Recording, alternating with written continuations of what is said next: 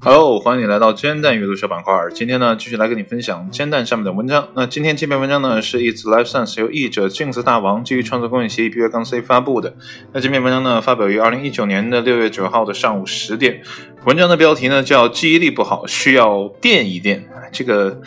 标题听着就有那么点刺激哈。之前有一个 搞啊叫什么戒网瘾的啊，那个就是给孩子垫一垫啊，但是好像没有人。被聪明哈，但这个是怎么回事呢？我们一起来看一下。那目前呢，一项新的研究发现呢，刺激大脑呢可能会提高记忆力。五月六号呢，一组研究人员呢在《认知神经科学杂志》上呢发表报告称，大脑的某一部位受到刺激后呢，研究参与者呃的记忆力呢提高了百分之十五点四。那么具体来说呢，这些参与者能够唤醒更多的情景记忆，即那些涉及特定时间和地点的记忆。加州大学洛杉矶分校的心理学、精神病学和生物行为科学的助理教授，呃，Jess，呃，就是 Richman。啊，呃，和他的团队呢，招募了七十二人，进行了连续两天的测试。那么第一天呢，研究人员呢向参与者展示了八十个不同的单词，并要求他们根据情景来记忆。例如呢，如果其中的一个词是蛋糕，那么参与者呢需要想象自己或其他人在吃蛋糕。那么记住，蛋糕这个词呢，并不是情景记忆啊，但呢，记住你昨天在阳台上吃蛋糕的情景才是。那么第二天呢，研究人员呢对参与者的记忆力、推断能力和感知能力呢进行了测量。在评估中呢，参与者需要回忆他们前一天是否见过这些单词，并将它们进行分类。那么测量过程中呢，研究人员用一块九伏电池的两极呢连接参与者的大脑，并对他们的大脑呢进行了不到一分钟的电击。但此后呢，这个被称为假刺激的装置呢并未取下，这是为了向参与者暗示他们呢一直在被电击 啊，已经习惯了这种刺激。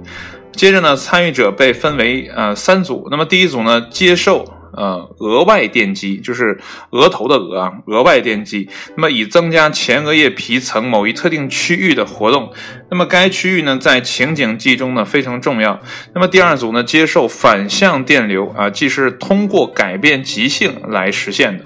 那么之前的研究表明呢，这种电流呢可能会降低脑细胞的活性。那么第三组呢，继续接受假刺激。那么尽管呢，参与者在接受电击之后呢，其推理和感知能力呢没有任何改善，但是呢，接受过电击的人呢，在记忆力测试中的比分呢，比之前高出了百分之十五点四。而接受反向电流或假刺激的参与者呢，并没有显著的改变。那么这项研究呢，也存在局限，因为呢，电击是针对大脑某一特定区域进行的，所以呢，研究人员呢不能确定其他。区域是否也受到了影响？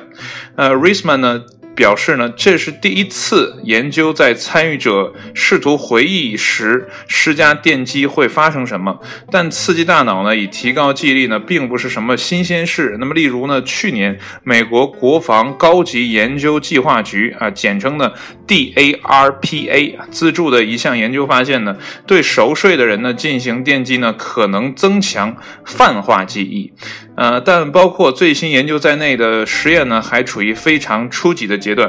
啊，Risman 表示呢，呃，虽然这些初步结果呢令人鼓舞，但我们呢需要进一步实验来探究其一致性，即大脑电击最容易受影响的，呃，是哪一种记忆？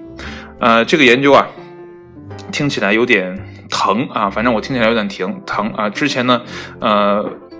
听过这样的新闻呢，就是我刚才说的啊，那个在戒网瘾的地方呢，给孩子上的这种电电击疗法哈，呃，但是这样的实验，我我觉得还是咱们一般人不要做啊，因为具体的操作流程啊，你的啊电击的部位啊，这个文章呢都没有。解释的清楚啊，没有说明白。呃，如果呢，你现在正处在呃考研啊，或者说高考或者等等，高考刚刚结束嘛，啊，就是处在要记忆很大的这个信息量的时候呢，呃，请不要尝试这样的东西啊，因为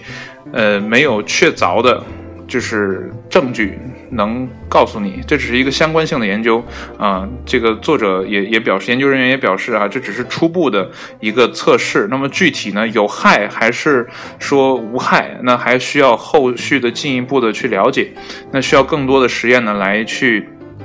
知道，所以呢，听完这个就听听就可以了。呃，人类的记忆呢，其实我之前看过很多的科幻片嘛，有一个有个东西叫什么“上帝禁区”，啊，就是人人类的大脑呢，其实你用的呃容量其实是很少的，呃，也就百分之几啊，还是百分之十几，我忘了，就是非常非常小的一部分。如果说呢，人类能把自己的大脑的潜能用到百分之百，然后呢，科幻片当中说呢，这就是打开了上帝禁区。那到底会发生什么事情呢？好像没有人呃特别呃清楚的明白，呃，但是呢，这个文章说的只是呃关于记忆的啊，所以呢，距离打开那个百分之百的那个区域啊，还有很大的一个呃这个路程要走啊，很大一块儿。那研究方向呢，也不是。呃，相同的啊，但是呢，人类的科学技术发展啊，以及呃，对一些呃这个脑部的研究啊，呃，也是在不断的进步的啊，说不定哪一天。